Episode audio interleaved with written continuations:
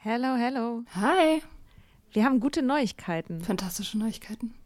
Und zwar am 3. August sind wir auf dem OAMN Sommerkongress und machen da Live-Podcast in Berlin. Ja, äh, es wird total geil. Äh, Nathalie wird da sein natürlich, das Ganze moderieren. Äh, wir werden da sein, Mimi Fiedler wird da sein. Ähm, es gibt Vorträge, es gibt Musik. Das wird richtig spitze.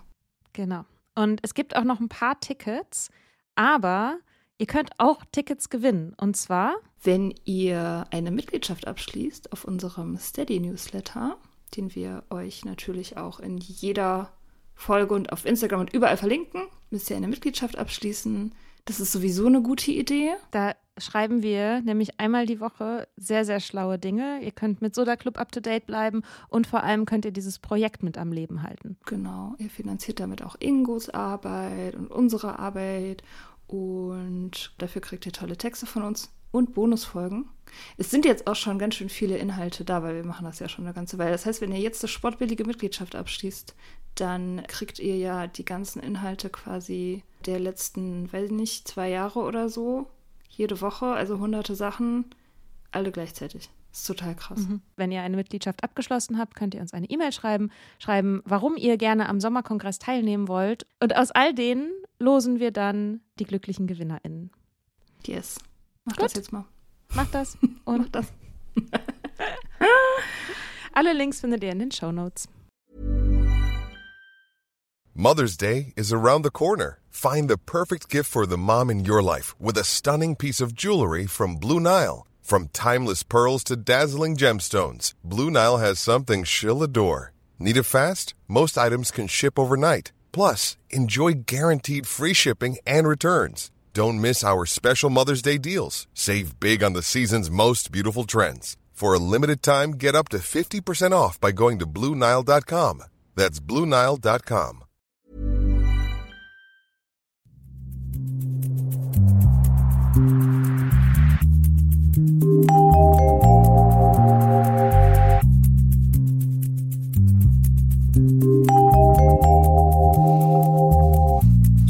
Hey, Mika, wie läuft's mit deiner Steuererklärung? Hallo. Ähm, also besser. Ich sag aber schon mal vorweg, ich habe sie noch nicht gemacht, aber ich habe ähm, auf einer alten Festplatte alle meine Lohnsteuererklärungen von 2019 gefunden. Ich hatte Angst zu suchen, weil ich natürlich Angst hatte, dass sie nicht da sind. Oder ich dass du sie findest? Mein, oder dass ich sie finde. Ja, nee, das ist ja eigentlich, aber die, die brauche ich ja. Also da ist ja, steht ja einfach nur, wie viel ich äh, verdient habe. So als Angestellte. Genau, und da bin ich meinem vergangenen Ich sehr, sehr dankbar, dass es die alle heruntergeladen hat, bevor ich diesen Job verlassen habe. Da war ich Voll auch schon gut. sober. Das heißt, ich hatte schon so ein bisschen, ähm, ich hatte schon so ein bisschen Verantwortungsgefühl. Genau, das heißt, das habe ich gemacht. Momentan liegen in meinem Wohnzimmer allerdings überall so Papiere, die ich gerade so am Sortieren bin. Und ja, das so läuft's gerade. Aber ich habe ganz, ganz viele andere Sachen auch gemacht. Ich habe einen äh, Notgroschen angefangen beiseite zu legen, habe mir eine Sparrate überlegt. Ich Uh. äh, habe mich informiert über Anlagen und Fonds und ETFs und äh, all diese Dinge. Mega krass. Voll. ähm, es ist ungefähr zehnmal so viel wie das, was ich gemacht habe. Mega. Nein, sagt es nicht so. Das stimmt. also ich, ich ziehe mir halt die ganze Zeit den Madame, ja, ich ziehe mir die ganze Zeit den Madame Moneypenny Podcast rein und höre irgendwelche Hörbücher, die sie empfiehlt. Reich werden und bleiben oder ähm, Seven Habits of Successful People oder das so. ist ein Klassiker, ne? Ähm, ja. ist voll der Klassiker. Mm, genau. So, das habe ich gemacht und ich habe mal ausgerechnet, was ich so im Monat für Fixkosten habe. Ist ganz schön viel. Mm, also aber auch, weil ich sowas wie Netflix ist halt für mich Fixkosten. Klar. Ähm, Für wen nicht? und ja, ich, ich habe halt voll viel so Abos und ich habe echt überlegt, was kann ich denn davon irgendwie weglassen, aber eigentlich will ich davon nichts weglassen. Und dann, ja genau, habe ich mir überlegt, jetzt erstmal mir so vorgenommen, also einen bestimmten Betrag im Monat zu sparen. Und genau, und ich habe mal ausgerechnet, was ich so für dieses äh, Sobriety-Hobby so ausgebe. Also was wir so au auch wir so ausgeben für Podcast-Tools und äh, für Serverkosten und da habe ich noch nicht meine eigene Zeit reingerechnet. Mhm. Und da habe ich auch festgestellt, ja, das ist auch schon viel. so. Ja. Genau. So, so läuft's bei mir. Ja. Und ich habe mir aber vorgenommen, oder wir haben uns vorgenommen, kann man das so sagen? Also, wir haben auf jeden Fall drüber gesprochen, also, oder ich habe für mich entschieden, ähm, ich möchte in einem Jahr an dem Punkt sein, wo ich nicht mehr drauf zahle. Ja. Also, wo ich zumindest die Kosten decke, die ich halt irgendwie ganz konkret habe. Also, davon leben, das ist ja gar nicht das Ziel, ne? Aber halt irgendwie nicht noch reinstecken, neben der Zeit und der Energie auch noch irgendwie ordentlich Geld reinstecken. Mhm. So. ja. Genau. Auf Da, jeden ko Fall. da kommen auch ein paar Neuigkeiten demnächst. Genau. Ja? Ja. Und wie ist das bei dir? Guckst du auf dein Konto? Ich gucke auf, ich habe nicht jeden Tag auf mein Konto geguckt, aber ich habe oft auf mein Konto geguckt. Also ich weiß auf jeden Fall, was drauf ist. Obwohl aktuell, ich glaube, gestern habe ich es nicht gemacht. Also weiß ich nicht, ob die letzte Rechnung bezahlt worden ist. Die müsste jetzt irgendwann bezahlt werden. Deswegen weiß ich nicht, ob es jetzt, also ob es jetzt 1000 Euro plus oder minus sind sozusagen. Also ob es jetzt mehr als 1000 Euro sind als beim letzten Mal oder noch genauso viel. Auf jeden Fall bin ich im Plus. So. Ich habe mit meiner Therapeutin darüber geredet, ähm, über Geld und sie meinte, dass, äh, also sie hat mich gefragt irgendwie, ja, sind Sie denn im Minus? Und ich meinte so, nö. Und sie, sie war total beeindruckt und meinte, das ist doch total toll. Keine Schulden, nicht im Minus. Ich meine, gut, ein bisschen Schulden habe ich. Ich habe ja BAföG-Schulden immer noch. Aber das Mhm. irgendwie zählt es für die Leute oft nicht so richtig. Keine Ahnung. Ja, BAföG ist halt kein, ist halt kein schlimmer Kredit, wo Leute sagen, oh mein Gott. Also das ist ja, da hat ja auch gute Konditionen und es ist halt klar, dass man es fürs Studium gebraucht hat und so. Also ich kann es schon verstehen, dass man, es ist natürlich trotzdem Schulden, die man zurückzahlen muss. Ja, aber okay, du hast deine Therapeutin beeindruckt. Genau, meine Therapeutin beeindruckt und ich habe angefangen, die Steuererklärung zu machen. Es war sehr schlimm. Es war wirklich, Oh. es war wirklich, also der emotionale Stress war sehr, sehr groß und ich bin auch nicht weit gekommen. Also ich habe angefangen, das, das Formular sozusagen anzulegen und dann ähm, bin ich so weit gekommen, was habe ich denn gemacht? Also all die Daten eingetragen sozusagen, wer ich bin und wie meine Steuernummer ist und so. Und dann musste ich eintragen, wie viel Geld ich ähm, an meine Krankenversicherung, Rentenversicherung und äh, das dritte Pflege, Pflegeversicherung äh, in dem Jahr bezahlt habe. Und das hat mich dann irgendwie so zwei Stunden gekostet. Und danach war ich total erschöpft. und dann habe ich aufgehört. Ja. Das war Tag eins meiner Steuererklärung. Also nächste Woche muss ich die fertig machen. Genau. Okay. Ähm, und sonst. Ach so, und ich habe jetzt, ich bin jetzt bei Tag 8 ohne Zigaretten. Und, Geil. Ja, und ich habe angefangen tatsächlich, weil ich ja jetzt klüger bin als äh, damals, als ich mit dem Trinken aufgehört habe, habe ich jetzt angefangen, wirklich das Geld zu sparen. Was, also wirklich auch physisch zu sparen, in so ein Glas zu tun, was ich nicht für Zigaretten ausgebe. Und es sind aktuell, warte mal, ich habe ja die App, 14,70 Euro. Ist jetzt nicht, also Cool.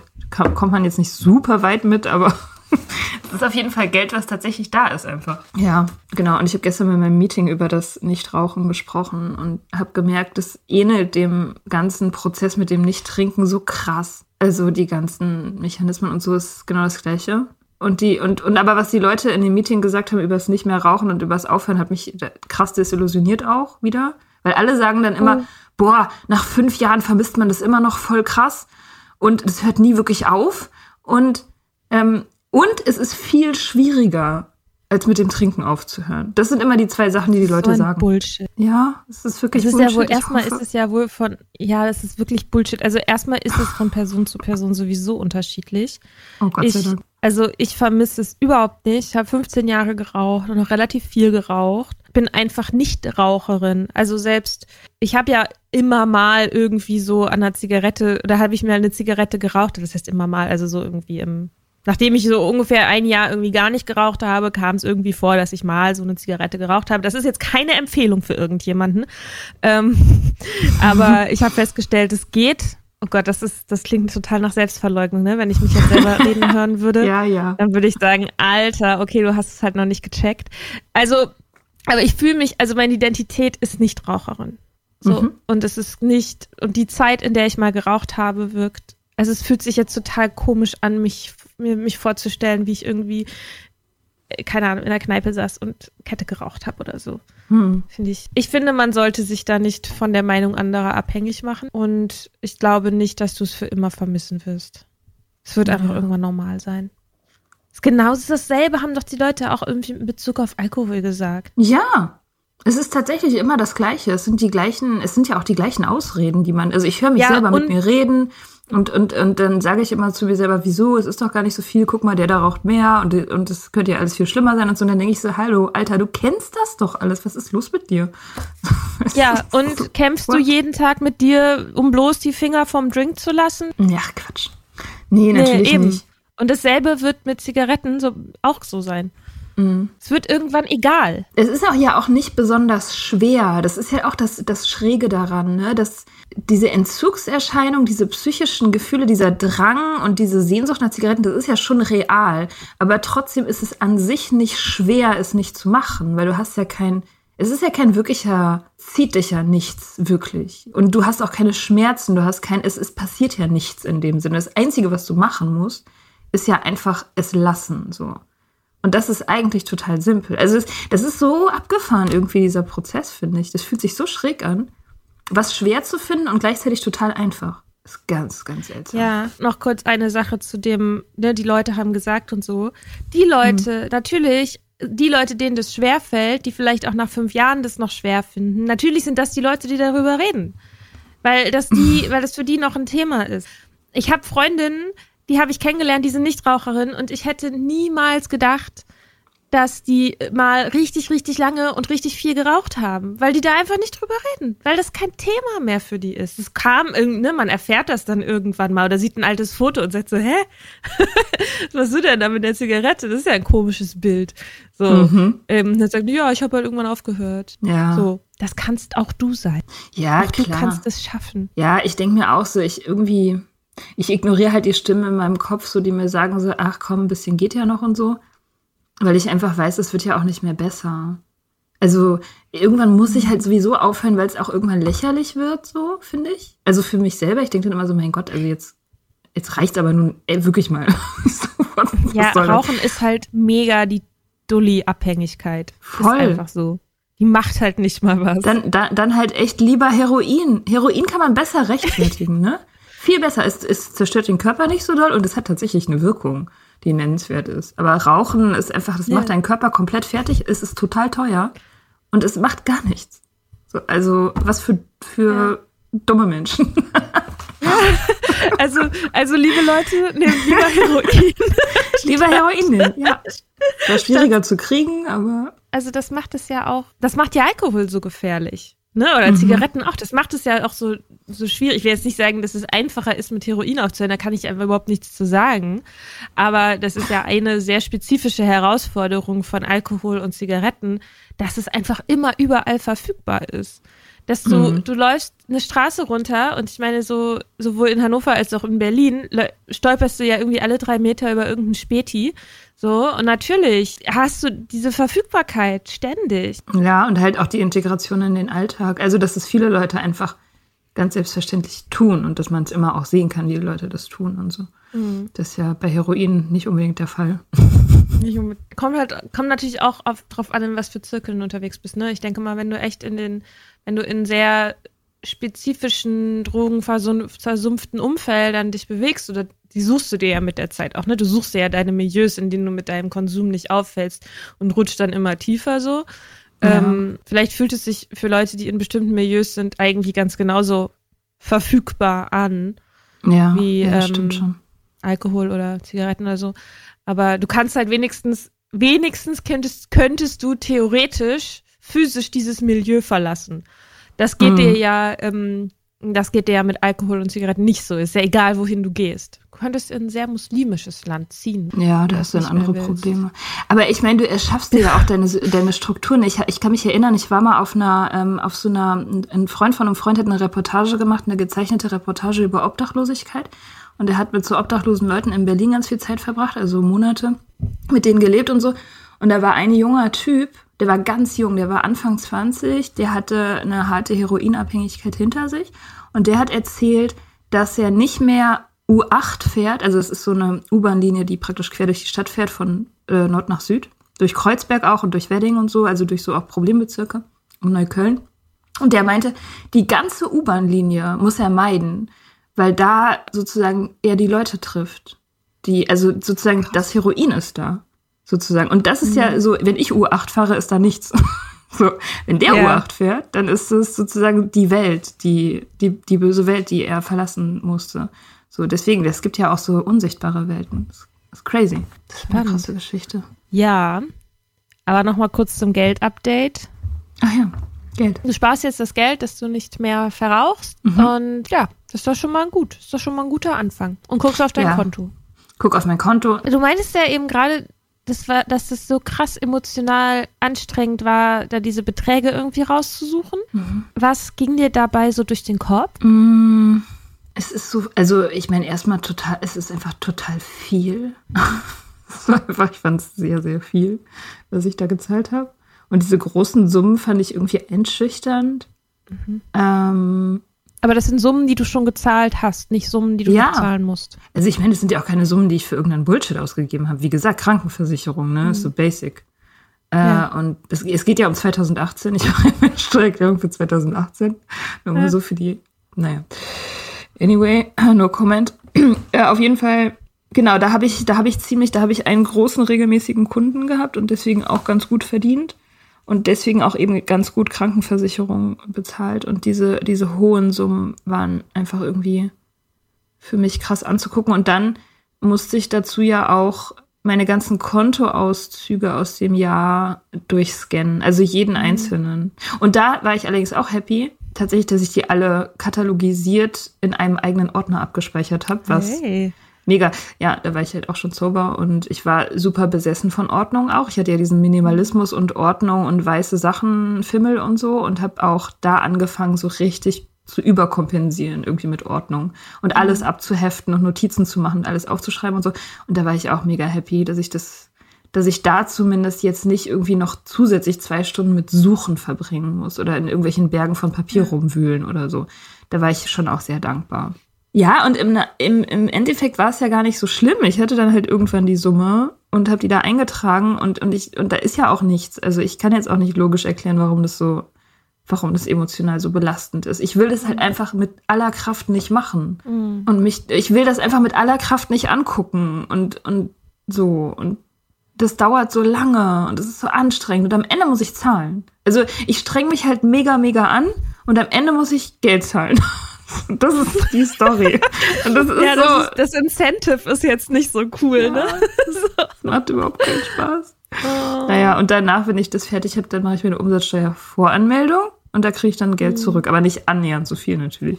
Mhm. Nur so ein bisschen. Deswegen mache ich das aber hinterher. Irgendwie, das, so wie du es gerade erzählst, erinnert mich das auch ein bisschen an das, also natürlich erstmal kenne ich das Gefühl genauso auch bei Formularen und so, aber auch die alten Tagebücher, die diese für diese eine Folge da mal so rausgesucht haben. Das war für mich ein Gefühl, das ganz ähnlich ist wie das, was du beschrieben hast oder wie ich mir das zumindest vorstelle. Also ich krieg dann, ich kann das ja mal beschreiben, ich krieg dann so einen Druck im Kopf, mhm. ich krieg so einen Tunnelblick, ich habe das Gefühl, meine Gliedmaßen sind nicht mehr so ganz meine und ich habe so ein Ziehen im Magen. Das Gefühl, in ein Leben zu gucken, das irgendwie vorbei ist oder wo man eigentlich damit abschließen möchte oder vielleicht auch plötzlich mit Gedanken oder Verhaltensweisen konfrontiert ist, die zu einem dazugehören, die man aber eigentlich nicht sehen will. So, das und das Gefühl, dass halt in jeder Ecke irgendwie was lauert. Ich glaube, vielleicht wird es besser, je mehr man sukzessive und immer schon in der Gegenwart seinen Kram abheftet, dokumentiert, so, dass man das Gefühl hat, da lauert dann nichts mehr. Ich weiß es nicht. Ich habe das auch, wenn ich, also dieses Tagebuchphänomen, das kenne ich auch. Dieses Gefühl, dass man so zurückguckt in so einen dunklen, in so was Dunkles. So, also das äh, irgendwie, ich habe das auch zum Beispiel, dass ich, wenn ich jetzt über die Vergangenheit schreiben will, was ich ja für, für mein Buch von Zeit zu Zeit tun will, dann habe ich das Gefühl, ich kann das nicht morgens machen. Das ist total abgefahren. Ich kann das nicht morgens machen, weil ich mich morgens so frisch fühle. Und aber um in diese dunklen Stories reinzugehen, dieses Nachtleben und dieses Drogen nehmen und und diese toxischen Beziehungen und diesen ganzen Kram, das kann ich dann nicht ertragen am Morgen, wenn ich mich so frisch fühle. Weil da will ich dann nichts mit zu tun haben. Das ist so wie die Vorstellung, morgens einen Wodka zu trinken oder eine zu rauchen. Das ist einfach eklig. Mhm. So, man will da nicht so, äh. mhm. Ja. Ja, voll. Und ich weiß nicht, also ich, ich weiß nicht, ob das weggeht. Ich meine, man, man legt halt, also man schafft halt immer mehr Zeit zwischen sich und das, ne? Ähm, je länger das her ist, natürlich.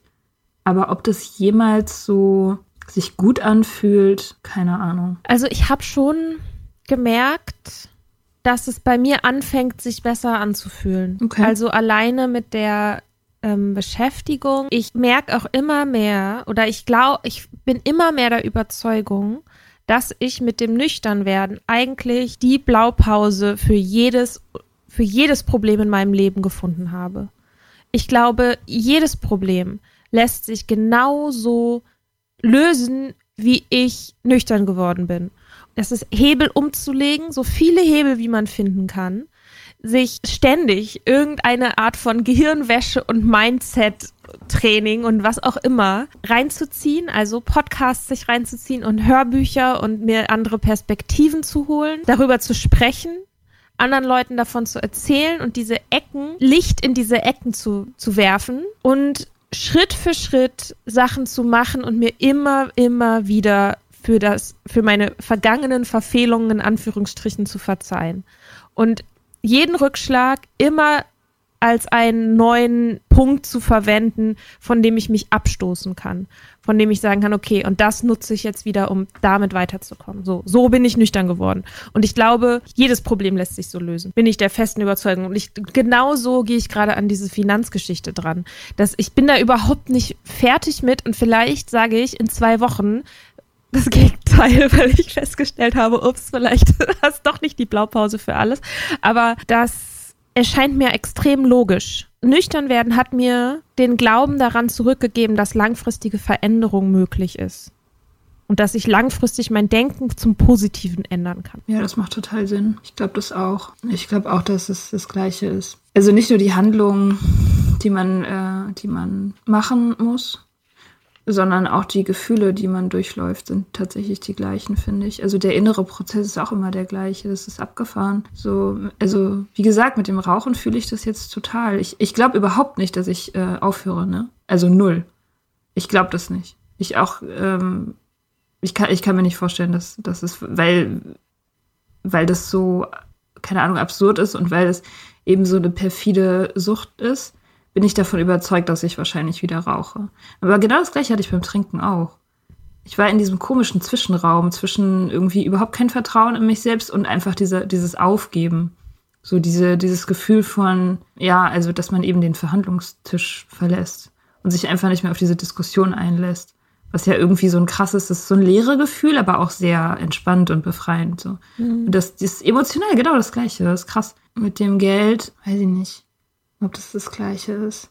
Ich weiß auf jeden Fall, es fühlt sich sehr gut an, wenn ich es dann halt mache, ne? obwohl es mich auch sehr erschöpft. Also diese Steuererklärung, mhm. diese drei Stunden oder vier Stunden, die ich damit verbracht habe neulich, ähm, das, das, das war, also das war wirklich ein Kampf. Und das war das beim Nicht-Trinken ja nicht. Also das war nie ein Kampf.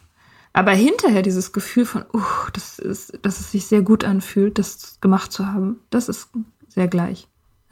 Also ich habe schon aber auch so Kampfmomente gehabt und die fühlen sich auch so ähnlich an, wie, wie ein Formular vor mir herzuschieben. Also, oder beziehungsweise das Formular dann endlich auszufüllen. Also zum Beispiel so Suchtdruck auf dem Nachhauseweg. Ich komme von der Arbeit, stressiger Arbeitstag und meine Synapsen sind noch irgendwie anders verkabelt und wollen halt in den nächsten Supermarkt gehen und mehr Alkohol kaufen und dagegen anzukämpfen und es nicht zu machen. Und sich da irgendwie die ganze Zeit das Gefühl zu haben, das eigene Hirn legt einen aufs Kreuz. Ne, du irgendwie die ganze Zeit so, du kannst deinem Hirn richtig dabei zugucken, wie es versucht, Wege zu finden, dich dazu zu bringen, das zu machen. Das ja, zu machen, voll. was du eigentlich nicht machen willst. Also, mhm. und so das gleiche bei einem Formular ist, ich eigentlich will ich will ich es beiseite legen und es nicht angucken. Und ich finde, mein Hirn fängt, findet die ganze Zeit Wege, mich davon zu überzeugen, dass es jetzt gerade nicht sein muss, dass es eigentlich, ja, ich könnte das ja auch später machen oder dass ich mir jetzt doch erstmal nochmal einen Kaffee mache, dass ich irgendwie, eigentlich brauche ich ja Hilfe, eigentlich weiß ich überhaupt nicht, was ich da ausfüllen muss. Ach, jetzt ist aber auch eh gerade irgendwie Samstagvormittag, da kann ich eh niemanden erreichen, dann rufe ich halt am Montag irgendwo an und dann helfen die mir bestimmt und dann am Montag ist aber ein stressiger Arbeitstag. So, ja. Ja. All das. Ja Und da die, sich immer wieder, sein Hirn immer wieder zurückzupfeifen und zu sagen, nee, ich glaub dir nicht, was du mir erzählst. So. Ja, ja. Aber was hast du dann, also beim Trinken, ich, also ich hatte das mit dem Trinken tatsächlich nicht interessanterweise diese Suchtdruckmomente hatte ich einfach nie. Mit Rauchen habe ich das jetzt. Das, da habe ich das. Vielleicht ist das deswegen irgendwie für dich so krass, ist, weil du halt irgendwie diesen Suchtdruck noch nicht, also nicht so krass durchleben musstest. Weil ich weiß nicht, ob der einfacher wird, wenn man ihn gehabt hat. Ja, ich, ich weiß nicht. Ich habe irgendwie so ein bisschen das Gefühl, ich, ich, hab, ich konnte erst dann aufhören zu trinken, als das durch war. Ich glaube, hätte ich gegen Suchtdruck ankämpfen müssen, als ich noch getrunken habe, dann hätte ich es nicht geschafft aufzuhören. Bei mir musste das irgendwie, ich, ich bin der Meinung, ich habe nie vorher versucht aufzuhören zu trinken. Ich habe nie vorher versucht aufzuhören. Ich habe zwar oft darüber nachgedacht, aber ich habe nie gedacht, so ich versuche jetzt aufzuhören. Sondern es war immer so, äh, ich trinke zu viel, das ist irgendwie kacke, ich sollte mal weniger, aber ich mach's doch so. Und, und ich weiß, also, und das war aber trotzdem natürlich total anstrengend. Ich habe das nur nicht als Versuch aufzuhören verbucht. Und als ich dann mhm. in diesem Meeting war, ist dieser ganze Shit einfach weg gewesen von dem Tag an. Es war einfach weg. Es, es war kein Kampf mehr. Ich habe halt kapituliert und das da war gut. So, dann, dann war ich halt irgendwie total überwältigt und alles war total krass und ich musste alles irgendwie neu lernen gefühlt. Aber es hat sich nicht anstrengend angefühlt. Und, und, das, und das ist irgendwie so ein Ding, das macht mich halt so äh, ein bisschen misstrauisch, weil ich glaube, dass wenn ich das Gefühl habe, ich müsste längere Zeit gegen Suchtdruck kämpfen, verliere ich einfach immer. Weißt du? Also ja, macht das irgendwie halt Sinn? Quatsch. Ja, es macht total Sinn. Es ist halt trotzdem Quatsch. Also. Was hast, was hast du denn gemacht, als du, also wenn du, wenn du diese Momente hattest, hast du dann einfach, hast du das mental gelöst? Hast du dir gesagt, so nein, jetzt gehen wir nach Hause?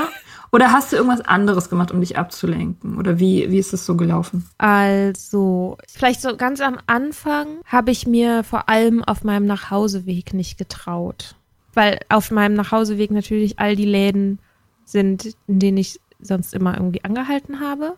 Ich bin zum Teil total ziellos durch die Stadt gelaufen. Also die Innenstadt war sozusagen auf dem, auf der Hälfte zwischen meiner Arbeit und meinem, meiner Wohnung. Und dann habe ich irgendwie in der Innenstadt angehalten und bin einfach Ewigkeiten durch die Innenstadt gelaufen und durch irgendwelche Shoppingcenter und aber immer nur so in Klamottenläden und so. Oder in irgendwelchen, ne? Oder habe mir irgendeinen Scheiß angeguckt bis irgendwie so das Gefühl da war, okay, jetzt ist es wieder weg, dieses Bedürfnis. Also das sind ja immer Momente, bei mir zumindest gewesen, in denen ich emotional gestresst war. Mhm. Und mein Default sozusagen, also ne, meine Mika-Werkseinstellung ist halt gewesen, okay, emotionaler Stress, das Bedürfnis nach einem Drink oder einer Zigarette oder beidem. Und das zu entkoppeln, du kannst dich sehr schwer da rausdenken. Die Frage für, war für mich dann, was ist eigentlich das Bedürfnis, was ich eigentlich habe? So, und ich würde mir Alkohol helfen, dieses Bedürfnis zu stillen? Und die Antwort ist eigentlich immer nein. Weil das Bedürfnis ist es nicht zu trinken. Das Bedürfnis ist halt, deinen Gefühlszustand zu verändern. Mhm. Die Frage hat mir geholfen, an der so lang zu denken. Auch geholfen hat so ein bisschen, dass mir das Mantra, ich glaube, das ist von Claire, oder ich weiß nicht, ob es von ihr ist, aber sie hat es gesagt, ähm, Claire Pooley, die von mhm. ähm, Sober Diaries, ja. die hat gesagt, es gibt kein Problem, das man durch Alkohol nicht noch schlimmer machen kann. Und ähm, genauso auch hat auch dies, das so ein bisschen als Mantra mir geholfen. Also egal welches Problem ich gerade habe, Alkohol drauf zu kippen, wird es schlimmer machen. Und sei es nur, dass ich mich heute nicht drum kümmere und morgen zu kaputt bin dafür, weil ich verkatert bin. Ich habe mich oft einfach zurückgezogen, einfach auf mein Sofa und habe da ganz viel Wasser getrunken und Süßigkeiten gegessen und habe irgendwie mich oder habe mir Pizza bestellt und habe mich mit Serien irgendwie zugeballert, also wirklich einfach mich abzulenken. Also ich habe jetzt, ich habe selten in diesen Momenten, in denen wirklich gerade akut Druck war, habe ich selten die Sachen gemacht, die einem so empfohlen werden, die dann so super gesund sind. Weil ich da überhaupt nicht in dem Headspace für bin. Yoga, spazieren gehen, meditieren, äh, bestimmt alles voll gut, ne? Ich glaube auch da wirklich, dass das hilft. aber ich bin ein, war einfach in diesen krassen emotionalen Ausnahmezuständen, wo ich mich quasi schon physisch davon abhalten muss, in den Supermarkt zu gehen, bin ich nicht dann in der Lage, noch die gesündeste Entscheidung zu treffen. Die Entscheidung ist einfach nur nicht das. Und aber alles andere. Mhm. Und es ist ein, ein Glaube, an dem ich schon, auch seit ich eigentlich nüchtern werde, irgendwie arbeite. Es ist ein super langer Prozess, der jetzt auch nicht zu Ende ist, aber einfach schlechte Gefühle nicht immer automatisch beenden zu wollen. Dieses, der, die, das große Bedürfnis, nichts Negatives zu fühlen. Und immer wenn ich was Negatives fühle, der ist so denken, was ist hier schief? Irgendwas ist hier nicht richtig. Das soll so nicht sein. Geh weg. Und dann sozusagen das vor mir zu drücken. Und das halt irgendwie mit Substanzen. Mhm. Das sind so, das ist so das, was mir jetzt einfällt zum Thema so Suchtdruck. Ich weiß, dass es vielleicht auf Zigaretten nur so bedingt anwendbar ist. Ich, weil ich weiß zum Beispiel nicht, was macht denn eine Zigarette für dich? Also irgendwas macht es ja. Ja, ähm, ich weiß nicht, ich, ich, ich, ich denke da auch viel drüber nach, weil es ja auch immer wieder gesagt wird, dass, äh, dass jede Substanz sozusagen dafür zuständig ist, dich aus deinem selbst rauszuholen, dich von irgendwas abzulenken oder den Zustand zu ändern. Eben bei Zigaretten sehe ich das halt irgendwie nicht. Obwohl ich weiß, dass ich, klar, in Stresszuständen rauche ich halt. Und das letzte Mal, als ich eine Woche nicht geraucht habe, das war ja irgendwann letzten Herbst, da fiel mir das überhaupt nicht schwer. Ich hatte keinerlei Verlangen, es war alles in Ordnung. Ich war total überrascht, wie easy das ist. Und dann hatte ich irgendeinen Streit, noch nicht mal einen Streit, aber eine Zickerei mit meinem Freund am Telefon und habe aufgelegt und das allererste, was ich sofort gemacht habe, Schuhe anziehen, runtergehen, Zigaretten kaufen und sofort rauchen. So, das war krass. Also, und seitdem weiß ich ja, dass es offensichtlich ist, dass es, dass es stressbedingt ist, aber ich habe das nie so empfunden. Und ich bin mir auch sicher, dass ich neun von zehn Zigaretten nicht wegen Stress rauche, sondern einfach, weil ich rauche. Und weil das süchtig macht, weil das einfach eine abhängig mhm. machende Substanz ist. Das ist ja klar. Es ist im, im Prinzip, man kann da total viel dran rumpsychologisieren. Aber unterm Strich denke ich immer, na ja, das macht halt abhängig. Es ist halt eine Droge. Das, das verändert halt dein Gehirn und, und deswegen willst du das so. Und das, das hat gar nicht so, ich glaube, das hat gar nicht so viel tiefer liegende Gründe oder Ursachen ähm, als das so. Naja, aber es hat ja schon in der Situation, also wenn du sagst, Stress triggert das, erhofft man sich ja was davon, dass es einen tröstet, zum Beispiel. Dass es das, dass es so die, den Schmerz weicher macht. Den Stress mildert, ja. Ja, und ich glaube, da gibt's halt irgendwie, also so ein, so eine Sucht, also so eine Nikotinsucht ist ja, du bist, du bist ja konstant, wenn du nicht rauchst, in so einem konstanten, leichten Stress, weil du rauchen willst. Das ist ja Stress. Also der, der, der, das Verlangen ist ja der Stress sozusagen. Und wenn du dann rauchst, äh, bist du für eine halbe Stunde diesen Stress los.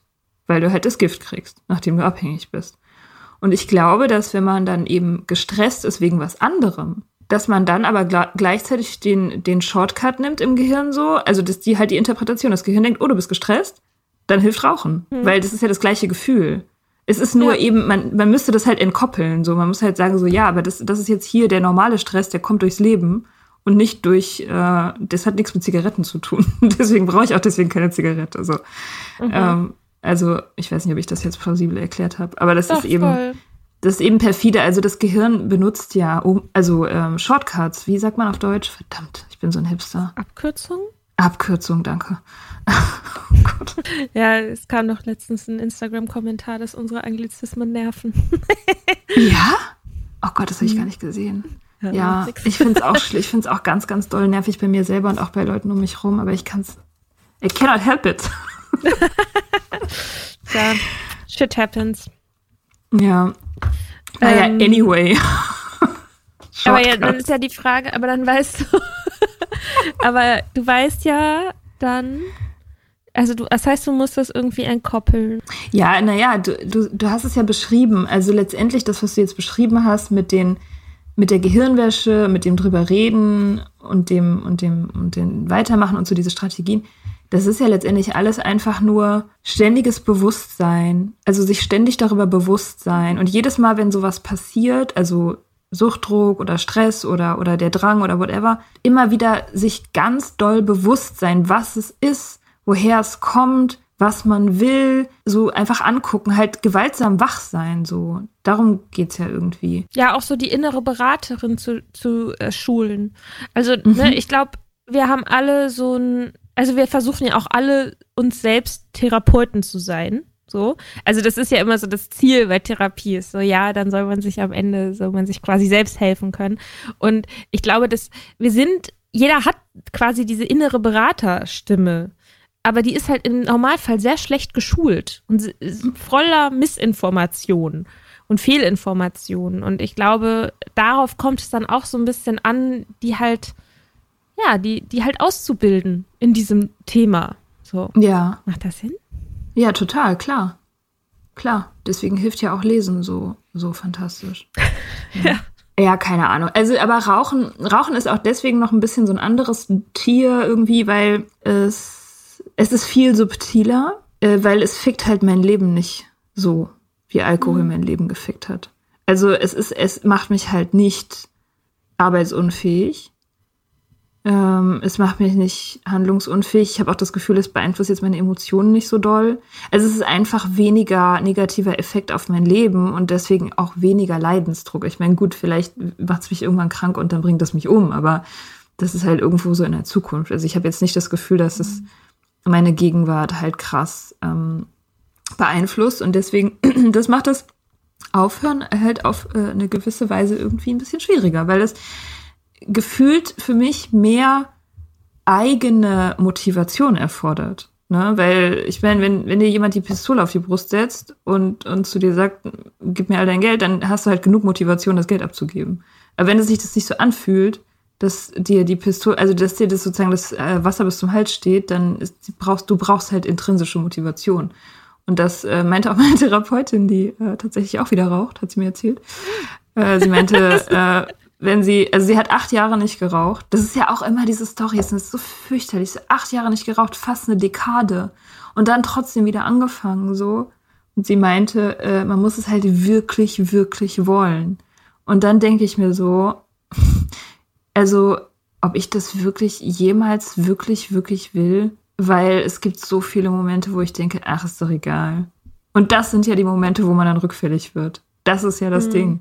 Es sind ja nicht die Momente, wo du denkst, so, oh Gott, mir geht's so schlecht, ich weiß nicht, wie ich mir helfen soll, sondern es sind genau diese Momente, wo du denkst, ach, ist egal. Und dieser, diese Momente kommen garantiert demnächst auf mich zu.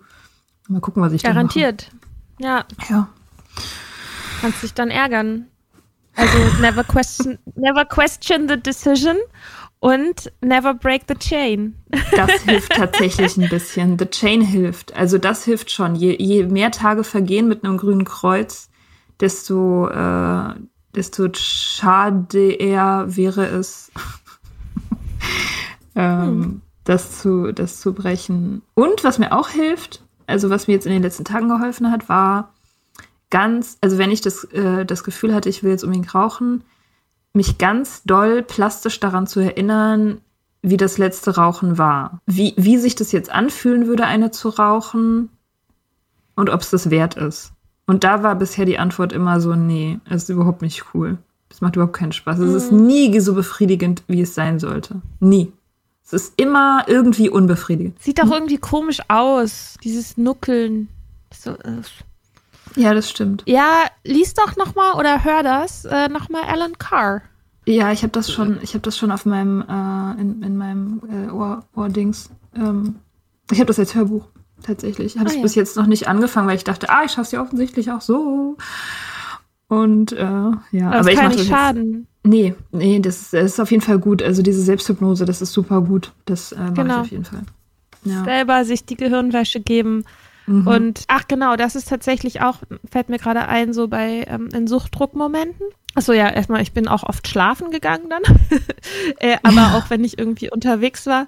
Also halt immer irgendwie so Sober-Podcasts und all so ein Kram irgendwie dabei zu haben. Oder irgendwie halt auch genau diese Hörbücher. Dann einfach irgendwo in die Mitte reinzuspringen sei es jetzt bei Alan Carr oder so, ja, du bist irgendwie unterwegs und musst noch die Bahn erwischen, XY, und dann halt einfach genau in diesen freien Momenten einfach random in so ein Hörbuch rein, rein zu skippen und das zu hören. Immer ja. wieder, in ganz vielen verschiedenen Situationen. So viele verschiedene Situationen, wie es irgendwie geht. Immer wieder. Und mhm. wenn's, wenn du es fünfmal hören musst. Ja. Und wenn, und je, egal wie sehr du dich drüber aufregst, wie scheiße der schreibt und was für einen unangenehmen Stil der hat und wie selbstverliebt der ist, alles scheißegal. Darum geht es nicht. Es geht hier nicht um dein Autoren-Ego, das sagt, du könntest es besser schreiben sondern mhm. es geht ums Aufhören. Ich habe gestern einen Moment gehabt, das fällt mir jetzt gerade erst wieder ein. Ich bin gestern vom Meeting zur S-Bahn äh, spät abends und ich habe die, die eine S-Bahn gerade äh, knapp verpasst und dann die nächste S-Bahn kam in, in, neun Minuten. Und in dem Moment dachte ich so, fuck, neun Minuten. so, und ich nichts genau, zu tun. Ja, genau. Genau, das, das wäre genau das, was ich gemacht hätte. Und, und da war ich richtig, da war ich richtig angepisst. Und ich war mega froh, dass ich keine dabei hatte, weil ich äh, das dann mit sicher, äh, weiß nicht. Also ich habe es da nicht gemacht. Aber ich habe tatsächlich einfach sofort einen Podcast angemacht äh, und nicht, der nichts mit Rauchen zu tun hat, sondern der mich ja, einfach ja. interessiert hat. Es war ein Gespräch mit Paul Auster, der über die äh, USA gesprochen hat. Und das hat mich dann innerhalb kürzester Zeit einfach abgelenkt. Insofern, und danach dachte ich auch so, okay, das war jetzt wirklich nicht so schwierig. Die neun Minuten. Ja. Naja, und das darüber reden hilft schon auch. Ja. Gut, wir sind jetzt, wir haben einmal einen, einen Ritt durch die Themen hinter uns. Stimmt, ähm, wir wollten eigentlich nur ein Recap machen von dem Geldthema. Ja, eigentlich wollten wir nur so 15 Minuten oder so mal gucken, wie so unser Stand ist. Und jetzt ist da schon wieder eine ganze Folge draus geworden. Dann ist es einfach eine ja. Folge, oder? Ist ein bisschen kürzer als normal. Wir können ja auch ein bisschen über den Lockdown reden. Wie, wie geht's denn gerade so mit dem Lockdown? Ist alles noch gut? Mm, also, ah, ich habe jetzt gerade, das ist aber auch Thema Geld, ne? Und Thema zu sich selber stehen. Ich habe jetzt gerade meinen Zweitjob gekündigt. Ähm, Stimmt. Hab, ja, für einen, ja, ich habe für einen Verband, für den Landesverband einer Frauenrechtsorganisation gearbeitet und habe da so ein bisschen ausgeholfen, eher so auch aus ideologischen Gründen. Also und weil ich dachte, ja, irgendwie unterstützen und so fürs Gute und so. Und habe aber jetzt festgestellt, also die, das zusätzliche Geld ist ein 450-Euro-Job, das ist schön. Das ist quasi auch so ein bisschen wie so Spielgeld, also so Geld, was ich so, was ich so, was ich, ich mir selber so gesagt habe, ja, damit kann ich halt irgendwie so Sachen machen, die ich mir vielleicht sonst nicht so leisten würde. Ich habe aber festgestellt, dass es mich sehr stresst, zwei mhm. Jobs zu haben, dass ich auch jetzt im Lockdown das ein bisschen unterschätzt habe, dass ich, ich glaube, ich habe so das Gefühl, so ich brauche so 20 Prozent meiner Energie einfach nur dafür, nicht durchzudrehen und oh, Sachen zu verdrängen, gut. die mich stören und so, ja. Und die brauche ich normalerweise nicht. Und okay. Also so, wenn jetzt nicht Lockdown, wenn jetzt nicht Corona ist. Also ich habe das Gefühl, dass diese Energie mir an anderen Stellen halt fehlt. Und dann habe ich überlegt, dieser Job, warum genau mache ich den? Und habe dann festgestellt, der zahlt nicht auf das ein, wo ich eigentlich hin will. Der, ich lerne da nicht wirklich was Neues, weil ich das alles kann, so. Pressearbeit und Öffentlichkeitsarbeit, Social Media und so weiter das kann ich und ich bin da, ist auch schön, da in der Rolle der Expertin zu sein irgendwie, aber es ist jetzt auch nicht so, dass da jemand ist, wo ich sagen würde, ah, da kann ich jetzt irgendwie voll vielen auch noch für mich selber so thematisch abgreifen. Es ist nicht so, dass ich sagen würde, boah, das muss ich unbedingt im Lebenslauf stehen haben und es es bringt mich nicht näher dahin, letztendlich mir so eine, neben meiner Lohnarbeit so eine Art Freiberuflichkeit oder Business oder so aufzuziehen. Also quasi meine eigenen Projekte zu machen, Zeit dafür zu haben, da Sachen reinzustecken. Ich meine, so Soda Club ist jetzt eins davon. Aber ich mache, also ne, ich mache ja gerne einfach noch andere Sachen. Und eigentlich mag ich dieses, ich habe einen Brotjob und dann habe ich Projekte, die ich durch den Brotjob zum Teil auch finanzieren kann oder die, wo ich halt die Freiheit habe, da mal was dran zu machen und mal nicht und so weiter und so fort. Also habe ich festgestellt, dieser Job bringt mich, zahlt nicht auf mich ein. So. Und dann habe ich ein sehr schwieriges Gespräch mit meiner Chefin geführt. Also was heißt schwierig? Also ich habe es halt lange vor mir hergeschoben, weil es halt unangenehm ist. Weil es glaube, glaube ich, das erste Mal ist, dass ich eine Situation verlassen habe, nicht weil sie schlecht ist, sondern einfach nur, weil sie nicht gut genug ist. Bam. Das ist voll die krasse Erfahrung. Mega geil ist das. Es ist richtig geil, ja, ja, voll. Mega also, geil. Ähm, und ganz ehrlich, in meinen Zwanzigern hätte ich noch das so lange durchgezogen, bis ich mich selber komplett in Burnout gearbeitet hätte. Und dann wäre ich von heute auf morgen raus gewesen. Hätte ich gesagt, ich kann das alles nicht mehr, tschüss. Mhm. So, hätte da noch irgendwie ein paar andere Sachen mit eingerissen. Und jetzt konnte ich halt dieses Gespräch führen mit meiner Chefin und sagen, okay, pass auf, lass uns einen Ausstiegsplan machen.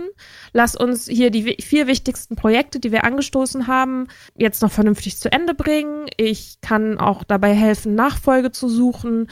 Ich mache eine ordentliche Übergabe. So. Und jetzt, also, ne, halt einfach nicht von heute auf morgen weg zu sein. Wir haben jetzt irgendwie angepeilt Ende April und müssen wir gucken, aber ich weiß, ich habe jetzt halt ein Ausstiegsszenario. Und das fühlt sich richtig, richtig gut an. Das ist echt gut. Insofern bin ich zwar schon gerade sehr angestrengt, aber ich bin eigentlich auch ganz zufrieden mit mir, wie ich das so handle. Das heißt aber nicht, dass ich, dass ich irgendwie ständig so himmelhoch jauchzend irgendwie durch die Welt gehe. Ich bin auch oft im Homeoffice und bin einfach richtig, richtig, richtig müde. Das ist voll krass, dass mir irgendwie diese, ach, diese kleinen Wege halt total fehlen. Ähm, mhm. Der Austausch mit Leuten fehlt mir. Ja, freue mich immer, wenn ich, ich freue mich einfach immer mega, wenn ich irgendwie was, irgendwie mit Kollegen spreche. Die Mutation macht mir schon auch Angst. Mhm so dass ich irgendwie das Gefühl habe, die Vorhersagen oder die Vermutungen, die wir irgendwie in dieser, in unserer Lockdown-Folge so abgegeben haben, eigentlich muss man die schon wieder ein bisschen nachkorrigieren und sagen, es ist also, ja, das ist kein Ende in Sicht ist. Das ist, mhm. glaube ich, das ähm, ist schon echt anstrengend und ja, aber gleichzeitig finde ich auch, dass auch, was wir jetzt irgendwie so mit dem Soda Club auch noch so vorhaben. Wir haben nämlich noch Pläne damit. Große das fühlt sich Pläne. halt zum Beispiel auch voll gut an. Ja, also, dass ich, ich halt das Gefühl habe, es geht trotzdem in Bereichen irgendwie weiter und dass der Himmel gerade blau ist. Das ist auch ja. ziemlich. Ja, so geht's mir. Wie geht's mhm. mir?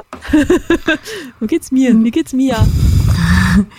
äh, mir geht's ganz gut. Ja, ich habe ja jetzt die letzten Wochen, also die, so im Januar und Februar, habe ich ja hart viel gearbeitet. Also es gab so eine Welle von ganz vielen äh, Projekten, die zusammengekommen sind. Da war ich schon am Ende ziemlich abgekämpft. So, äh, also ich habe dann, ich habe tatsächlich am Ende von dieser Phase habe ich eigentlich konstant Kopfschmerzen gehabt. Also die ganze Zeit, mhm. den ganzen Tag Kopfschmerzen. Also immer nur so ein bisschen, aber immer, es war immer da und manchmal auch so kleine Anfälle von Tinnitus. Und da habe ich halt gemerkt, so, okay, mh, hm, das sollte jetzt bald vorbei sein, aber war es dann ja auch. Also, ähm, das war eben nur so eine klassische Phase von alles kommt zusammen. Das ist halt manchmal so. Und jetzt geht das wieder. Und das, äh, und da bin ich ganz froh drüber. Also, das äh, entspannt mich jetzt gerade. Letztes Wochenende, letztes Wochenende war geil. Ich habe total frei gehabt ähm, also ich hatte nichts, ich hatte keine Verabredung, kein, ähm, kein äh, Boyfriend, keine Boyfriend-Woche, nichts zu tun, keine Arbeit mehr. Und ich dachte, geil, geil zwei Tage komplett zum Schreiben. Nur schreiben. und was habe ich gemacht? Ich habe zwei Instagram-Posts geschrieben und den Rest der Zeit einfach mal wirklich sediert und völlig fertig auf meinem Sofa rumgelegen. So zwei Tage lang Voll komplett gut. so, oh mein Gott. Ja, das heißt, du brauchtest das mega. Ich brauchte das richtig krass und äh, ich war ein bisschen schockiert darüber, wie, wie hart mein Körper mir gesagt hat, dass ich das jetzt brauche, weil das eigentlich, mhm. also das, ich bin das nicht gewöhnt, so, dass mein Körper jetzt sagt, so, okay, jetzt, jetzt geht mal einfach gar nichts mehr. mhm. Das war krass. Ich, na, ich war auch ein bisschen draußen, es war ja so crazy geiles Wetter. Äh, und es war, also es war ein gutes Wochenende. Genau, und aber dann habe ich auch irgendwie, also jetzt in den letzten Tagen wieder gemerkt, Stichwort auf das einzahlen, wo man hin will. Je länger ich das Schreiben nicht priorisiere, auch so jobmäßig, also lebensmäßig, einfach lebensprojektmäßig, solange ich das nicht priorisiere, habe ich das Gefühl, ähm, ich betrüge meine äh, Bestimmung. Ist mhm. wirklich so. Und das, das Gefühl wird immer stärker. Ich habe das Gefühl, alles andere, was ich mache, außer Schreiben, ist eigentlich nur irgendeine komische Art von Ablenkung, Zeitverschwendung, Umweg, Mittel zum Zweck oder so.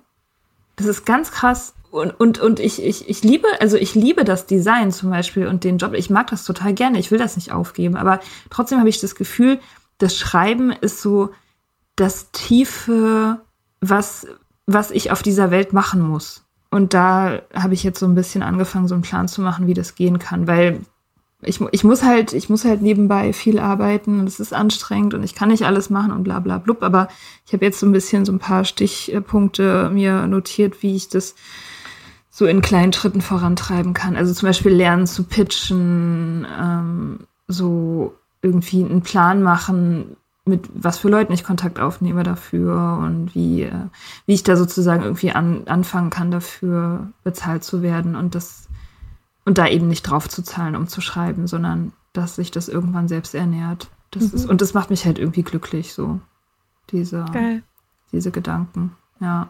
Sehr, sehr gut. Also was für mich gerade so total wertvoll ist, ist, dass ich die erste so mindestens Stunde, manchmal anderthalb, je nachdem, wie ich es schaffe, Stunde des Tages dem Schreiben oder welches Projekt, welches Herzensprojekt gerade oben aufliegt. Das muss nicht immer nur Schreiben sein. Das kann auch, weil jetzt in den letzten Tagen immer mal auch Finanzrecherche oder so, aber wirklich, also dass ich die erste Stunde des Tages für ein Thema nutze, was mir selber gerade am Herzen liegt. Und das ist ganz, ganz oft Schreiben und das aber halt nicht immer.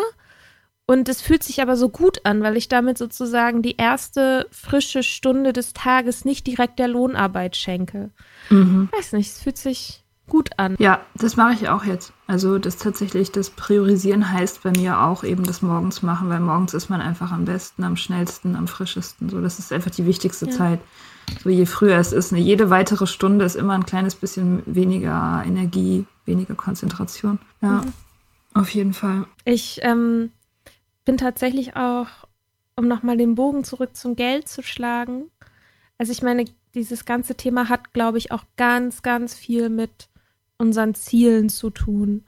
Und ich habe beim Schneiden der Geldfolge zum Teil so gedacht, alter Mädchen, also selbst da hatte ich schon das Gefühl, ich bin eigentlich schon über den Mindset-Punkt, an dem ich war, als wir die Folge aufgenommen haben, war ich eigentlich schon ziemlich schnell wieder drüber hinaus. Einfach mhm. dadurch, dass ich da, dass ich angefangen habe, mich damit zu beschäftigen. Und ich mich zum Teil in dieser Folge einfach so krass unreflektiert finde. Und wirklich an so ein paar Stellen denke, so sag mal, was, was ist denn los bei dir? So. Und das fand ich total interessant, weil jetzt viel stärker gerade bei mir das Thema ist, also so eine Unabhängigkeit für mich selber zu erschaffen, die also und Geld als ein Mittel für meine Unabhängigkeit auch zu sehen. Also nicht etwas, was mich versklavt, sondern etwas, was mir auch Freiheit geben kann. Ja. Und das die Rolle hatte Geld ja auch in der Vergangenheit schon für mich. Also zum Beispiel, dass ich diesen Job hinter mir lassen konnte und kündigen konnte und einfach in die, so in die Arbeitslosigkeit gesprungen bin. Das ist eine extrem, ich würde sagen, ja, es ist eine mutige Entscheidung, aber es ist auch eine extrem privilegierte Entscheidung. Einfach weil ich wusste, wenn ich mal einen Monat meine Miete nicht bezahlen kann, ich habe Leute, die können mir da aushelfen und ich habe genug Erspartes, um x Monate, selbst wenn ich jetzt kein Arbeitslosengeld kriegen würde, irgendwie über die Runden zu kommen. So.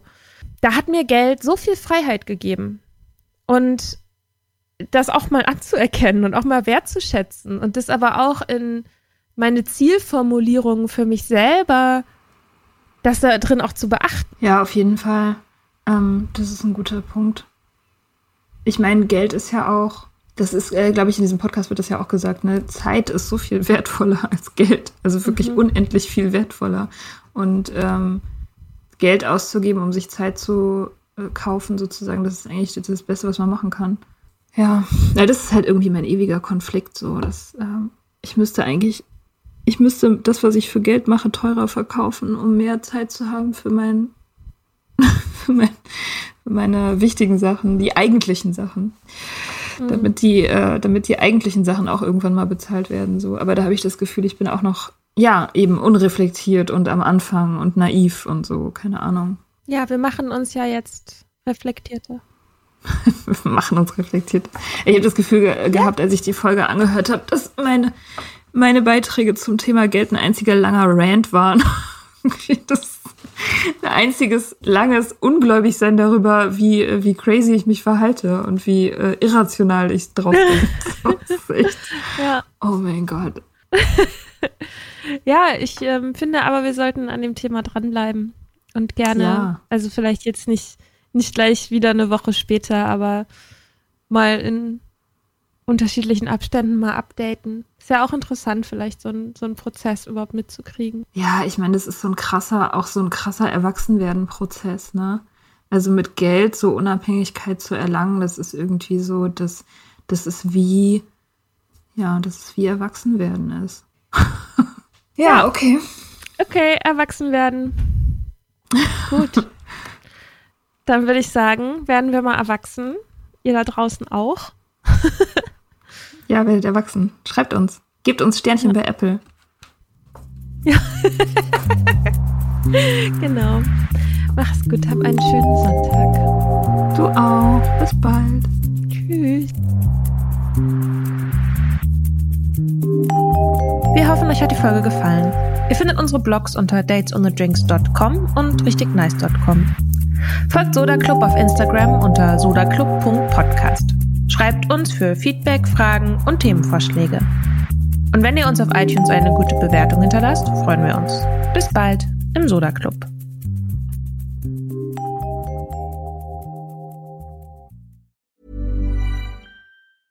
Even when we're on a budget, we still deserve nice things.